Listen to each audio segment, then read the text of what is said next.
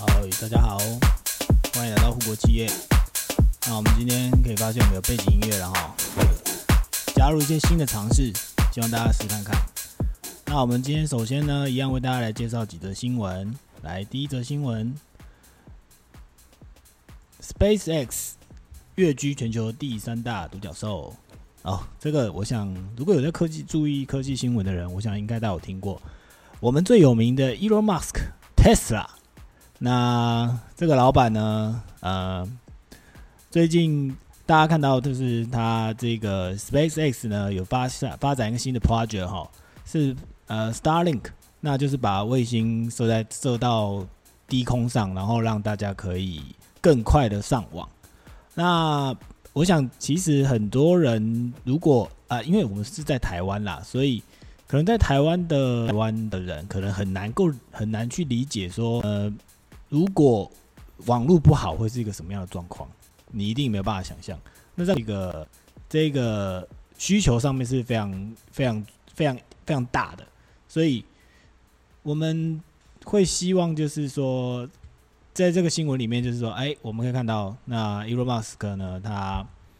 呃完成了新一轮的募资，十九亿美元，那是全球私人企业当中呢单次募资金额最高的公司之一。哦，那就就是因为他现在这个 project 其实已经开始够了，那预计大家之后就会看到他成为第一个把。第一个把完成这个这个预期这个计划人，其实之前有很多人有发有有发展过。那如果比如在听古来的朋友们，应该就知道说，其实这最新一集他也有特别介绍这个公司啦。那这个 SpaceX 呢，反正就是跟大家介绍一下。那他也是特别讲说啊，反正很多人都觉得可能会失败。那不过基本上 Elon Musk 这个人，就是每次提出发掘，很多人第一时间都会说他失败。不过所以大家就是可以稍微注意一下，那基本上就是跟大家分享这个问题是说啊，一定有人就是会讨论说，哎，因为 SpaceX 本身没有上市上还没有上市嘛，你买不到它的股票，所以他他就会呃，之前就有人在那边分享说，所谓的台厂概念股，就说啊，就是搞不好它的的卫星是需要用到台湾的某些零件，那这个部分的话呢，就是大家可以一样去收听股癌的。呃，因为我自己也有在听啦，所以它里面有介绍很多关于你可能可以沾到边的一些台湾的公司这样子，所以欢迎大家可以稍微确认一下。那第二个新闻是，呃，回到我们半导体上面的新闻。OK，那那标题是说台积电不可忽视的追兵哦，中国半导体国家队。那他们有举例说有哪四间是很有潜力的。那首先呢，这里面有说，嗯。比如说像我们，呃，身为中国最早的晶圆代工中蕊，中蕊国际机体建电路制造有限公司，那这个是最早的最早的一家中国的半导体代工者。那我们的台积电的张如金有过去，他是他是现在是被带在中国是尊称为中国半导体之父，哦，非常厉害，这是他的二次创业啦，所以。这是其中一间。那目前因为在美中有有目前正在对决当中嘛，所以中国很呃中国很倒霉的，就是遇到美国封封锁。不过也我个人也是觉得啊，就就是这种事情迟早会发生啦。所以在美国的封锁之下呢，他们无法取得 EUV 的机台，所以变变成他未来的的半导体的发展是会受限。所以接下来就是说。呃，还有一个是紫光瑞展瑞大基金投入，那它是它是 IC 设计的啦。那紫光瑞展，对不起，紫光瑞展呢是紫光收购展讯与瑞迪科两家手机晶片，然后合并成一家，然后把这两家的这两家公司的第一个字合在一起，所以叫做展瑞展瑞。OK，紫光展瑞。好，那我自己个人最有兴趣的是北方华创啊，为什么我会这样讲呢？啊，我们首先先介绍一下北方华创哦。北方华创它原本就是在 A 股挂牌，然后中国决定大力的发展，包括半导体设备在内的半导体产业，就是中国政府就给他钱呐，去支持它，让它的股价也不断的飙涨，那市值一度超过了千亿元人民币。OK，该公司主打了十颗氧化炉、清洗机、PVD、CVD 的半导体。那这间公司很特别哦，因为我我跟之前有跟大家分享过，我去中国呃 support 过半导体的产业。那我有看过这家机这一家呃公司的实际的机台，OK，他就很就是放在放在就在废本里面有出现。那我自己看到的是呃应该是 PPT 跟 CMP 啦，那非常酷，因为我们之前我自己以前有雇过呃 Endura 的机台嘛，我可以发现就是 完全就是怎么讲，嗯，中国在于这个复制这个技术真的是非常的厉害。你外观看，你第一时间，你虽然不一定确定知道它是什么机台，可是你会觉得你好像有看过的，就是就是像比如像我是 PVD 嘛，我第一眼看到它，我就觉得说，哦干，它真的是学的百分之八十五吧，我个人认为非常非常的相似啊。那里面的各个零部件呢，说实在的，就是因为因为其实说在半导体这个机台放在 Fab 里面，因他一定也有买过，就是他也一样有买 Endura Two 嘛。那他放他买了一台美国制造的机台之后，他就可以单个单个去拆解它，就是因为你你把东西卖给客户，客户想要怎么拆解，你是没有办法阻止的。他就把这个东西一个一个拆解，然后就是所谓的在网络上看到的，就是逆逆向工程，就是 OK，你用什么料，你用什么东西，那我就一样仿制，去找别的厂商做一样的东西，然后把它拼在一起，然后让它成为 OK，就是 PVD 或 CMP 这样的机台。所以，那当当当然，对我而言，我对我自己而言呢，我最好奇的是他们的 OS，就是因为我以前雇的呃 Endura 的机型呢，它是一样嘛。我们的在美国里面，它的作业系统大部分都是 Windows，所以你在我那时候看到这个机台的时候，我第一个想法就是说，那你的 OS 是什么？那我们我我有看到它是 OK，base 在 Windows 之上，OK，那就是一样回到刚刚我们那个前面有讲 EV 的问题。美国什么时候要下手说 OK？你不准用 Windows，你什么时候你你不准用在我们的 Windows OS 界面上面，然后去操作你的机台？你要如何建架构一个 Base 的 OS，Base 的作业系统，然后让你的机台的 software 能够能够安装在这个 Base software 上面，然后再去控制你的机台，这是一个非常大的挑战。呃，我我是不知道现在到底他们中国现在到底是怎么想，中国。对中国到底现在怎么怎想要怎么做？因为现在看起来是 Windows 它的作业系统是遍布全球，你不可能避过它，除非你发展出一套能够跳呃跟它完全不一样的，就是全中文界面。反正中国大陆非常很非常屌啊，就是那时候我看到这个这个北光华创北方华创的 PPT 机台，它里面的 software 的 control 就是哇全中文，非常屌。就是我再讲一次，非常是屌爆，就是它的 OK 呃，比如说。我们在英文里面，比如说 p o n d 啊，或者是呃 van 啊，cycle 啊，它里面全部都把它置换成成中文，就是你你可以看得到什么压降啊，或者是呃循环呐，什么，它就可以用它的中文去去代表它的它的英文的意思，而且它很特别，就是如果大家有用过，我想最近大家其实应该都有在接触中国大陆，不管怎么样或多或少，你一定会听到中国大陆的使用字的。方式或文化，我们讲最有名的就是最近大家很常听到就是“走心”这两个字。那他们对于这个使用这个字来代表某些意义这个部分上，我不得不承认中国是很厉害的。所以当你在使用这个东西的时候，其实你会很直觉，就因为它中文字所代表的意义，你就会假设你是顾过同类型的机台的人，你看到那个中文的叙述，你就可以很快的明白说，OK，它是要代表什么意思。你要接着你是不是可以按这个 button？那比如说像。呃，我们台湾的话呢，就是你刚进去接触到你的机台，大部分的人，因为机台现在目前机哈位这个机机种呢很多很多种，那我想大部分接触到的都是英文界面的，就是你要知道它英文所代表的意义。那我相信能够进到半导体厂里面，我相信英文都不错啦，所以你大部分人其实是可以理解这个意思。可是其实有些东西是如果你不常用，其实你还是会不是很确定。那在中国大陆的机台，它的好处就是，OK，你就是用中文，那你你可以大概理解到它的意思，这样子。好，那我们今天首先就是先跟大家介绍这两篇新闻。那接下来我们今天想要跟大家聊一下关于呃设备工程师的一些生活困扰哦，这个可以跟大家聊一下。那生活困扰就是说，怎么讲？怎么讲？怎么这样的生活困扰？我们可以从小到小到其中第一个，就是说，我们我们讲我们的吴成一好了啦。那我们最近在我们同事群里面，就我朋友群里面发生发生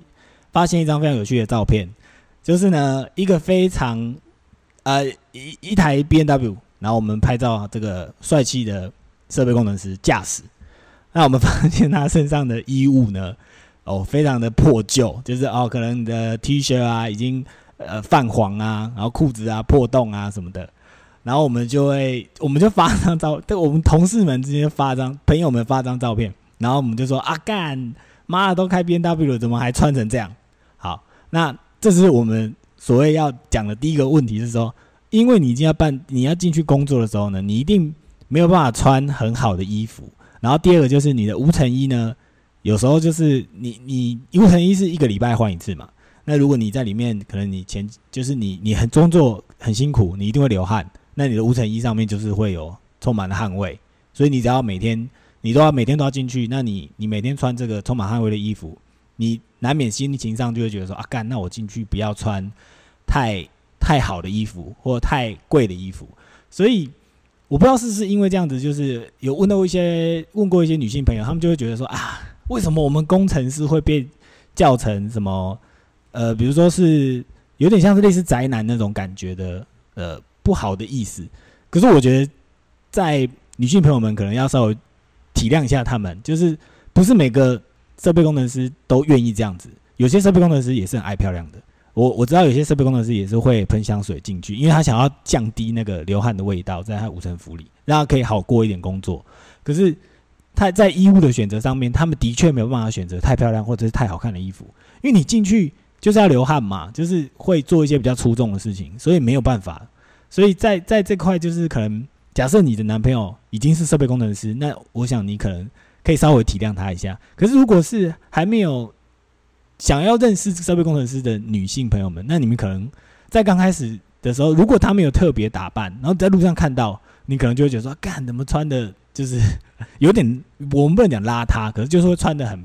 很一般，很一般的东，很一般的衣服。”会让你觉得说啊，怎么怎么好像没有什么没有什么品味的感觉。可是其实这并不是他们的错，是因为他们在工作的内容里面必须要这样子，而且因为这样子造成就是说，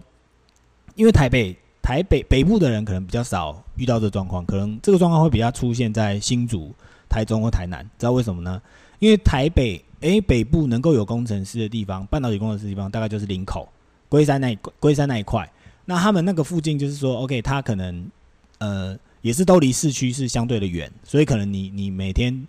呃，从工程师们从家里骑车开车进到工厂里面，然后这段路程里面其实是也不会有人注意，反正就大家都骑摩托车没什么。可是如果下班之后，他可能比如说要去外面吃饭，或回到台北，或者是怎么样，你觉得他可能那个差异就马上出来，就说啊，你看到可能别间呃白领上班族，他喜欢穿西装打领带，或者是就是穿的比较会比较整齐或比较漂亮。可是工程师们就是没办法，因为他一下班可能就是啊，尤其是设备啦，就是满身汗满身汗味，因为他也不可能多带一套衣服去换，所以基本上就是会他的他的打扮起来就会比较比较没有这么时尚，或者是比较没有那么好看，这是其中一个，就所以这是其中一个大家的烦恼啦，就是啊，就是在设备工程师里面，其实他们虽然很有钱，他们也很有可能也有自己的品味，可是，在上班晚的下班时间这段时间里面。他们到底能不能够把自己打理的够漂亮？这个是另外，就是这个有时候要看人。有的人可以，那为什么他们那些人可以呢？因为 maybe 他不用进 Fab，他不用每天都在 Fab 里面工作。可是如果是设备工程师的话，可能就真的比较没办法。不过，就像那个网络上很多人讲了，你只要你的男朋友是设备工程师哦，基本上就是。呃，他他你可以很放心，他的生活作息就是很固定。那如果你可以体谅的话，就是每天早出晚归，然后也不会乱搞，因为他就在 Fab 里面。可是我相信，就是还是有少部分人，你可能有听过一些故事是有乱搞的。可是基本上我相信，大部分的人，百分之九十的人应该是没办法，他可能没有那个心力。然后再来是他的穿着跟跟打扮，下班之后打扮，上班的时候打扮，可能都没有办法吸引到女孩子，可能。但是如果你是本身就是靠颜值的，那就是另外一回事。不过这个是稍微跟大家就是在这里跟大家讲讲一下，就是很有趣，就是其中一个烦恼啦，就是啊，他上班没办法穿好的衣服，没办法穿漂亮的衣服去上班，没办法把自己打扮的漂漂亮亮的去上班，这是设备工程师最大的困扰之一。然后再来呢，今天想跟大家稍微聊一下，就是关于学习心态的问题。那我我们不是说设备工程师就不愿意学习，因为在你刚进去当设备工程师的时候，你第一个接触到的产品，我应该说你第一个接触到的机台呢。是 OK，比如说像我以前是接触到 PPD，那我对 PPD 最早开始接触一定是美国机台，就是啊，我们学的就是 Endura Two，那我们在这里学到的东西就是全英文，那它的界面、它的逻辑、使用方法是一个固定的套路。那这个时候就是会变成一个问题，就是说，如果你因为像我们以现在我还有个一些朋友在继续当设备，那就是他学了这个东西，他学了十几年了，现在算一算已经十五年了，哇，时间过得真快。十五年，他都用同一个东西。那我们其实，在半导体工设备工程师里面，他不可能只学到一种机台。那刚开始的时候，他可能会被分配到你第你最早上手的那个机台，一定是你最熟悉的机台。那可能你学了三四年、四五年，OK，你已经完全摸透它了，你知道它的习性，你知道它的特性，你知道它怎么操作、怎么维护。接着，公司可能要求你学下一个机台，学下一个机型，学下一个不同的产品。那这个时候，我们就有时候会注意到，就是说，这个是一个要提要鼓励大家的，就是说，有时候新的东西来学习，你要怎么样去调整你的心态？就是还是希望大家可以说，OK，就是活到老学到老。因为真的有时候我们有注意到，就是说，我们连我自己也是，就是当我熟悉 A，那我突然加入一个 B 进来的时候，我发现很难把心力全心全意投入在 B 里面，因为因为在半导体工程、半导体设备的的作息，就是说，它可能。他他会自己觉得说啊，干我都顾 A 已经顾不完了，我还要顾 B，然后而且同时间，因为你要花心力去重新学习 B 这个机台，B 的操作界面，B 的的的状况，那你 B 要怎么怎么样让它过得更好，或者是 maintain 的更好，这都需要重新花时间去学习。所以这个时候，很多设备工程师就是差异性就会出来，就说比如说你你是一个呃够上进的工程师，那老板叫你做 A，你可以好把 A 做好，那接着接到了 B，你也可以愿意花时间把 B 一起学习好。这个是一个非常重要的心态，就是有时候就是在工作里面的职场的生活就是这么特别，就是你没有办法预期自己单单学到某个东西。如果可以能够在工作上面能够有更多的拓展，更多的呃，比如说更多的学习，人家问你的时候说 OK，你当你回顾你的。生那个职涯的时候，你不会只说你只会某单一产品。当然，在半导体里面，这个圈子非常小，就是说你你你会了 PPT，可是 PPT 其实又细分有很多种不同的机型。那如果假设你是每一种机型你都很熟悉，然后你也可以跟这各个机型、各个机型，或者是各个不同公司的机型，比如说有美商、有日商、有呃新加坡商，很多不一样的。如果你都能够各个，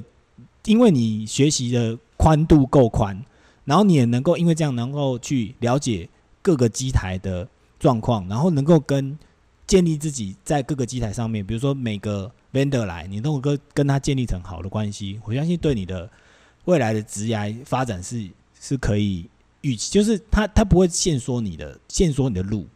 因为因为如果你自己被限缩的话，其实是非常相对可惜。但不过这个时候有时候是机运呐，也也挑战到你个人的。呃，做事方法、做事习惯，然后跟大家愿不愿意跟你好好相处，或是你愿不愿意跟大家好好相处，这个都是一个非常重要的的态度跟调整。所以就是在这个地方，今天就是稍微跟大家了解一下，因为你看我们前面的新闻已经发现了，就是说，呃，虽然虽然不一定有完全的关系，可是其实，在我们半导体，不管是第一轮还是还是那个 Logic，就是代工厂，我们其实，在新的新的。新的怎么讲？新的制程底下，它现在缺的其实应用面。那我不是说我们我们可以跳到下一个，就跳到不同产业去，不同的应用，这是不一定。只是说，当你在这个那个设备设备这个行业里面的时候，你当你能够把你该做的事情做好，不，然后把你的自己所建立起来的人脉跟专业建立起来，我相信，如果你要到下一个下一个阶段。比如说，你可能想要呃转职，或者是你想要加入到设备其他的设备商其实设备工程师，你要跳跳脱设备这个，或者说你要转换，其实大部分人都第一时间会想到就是加入设备商，因为毕竟你是对这个他们家的设备是有熟悉度，然后也能够有足够的理解、足够的经验，而且你所带进去的地方是你是使用者体验，跟他们卖给你的时候其实是相对不一样的，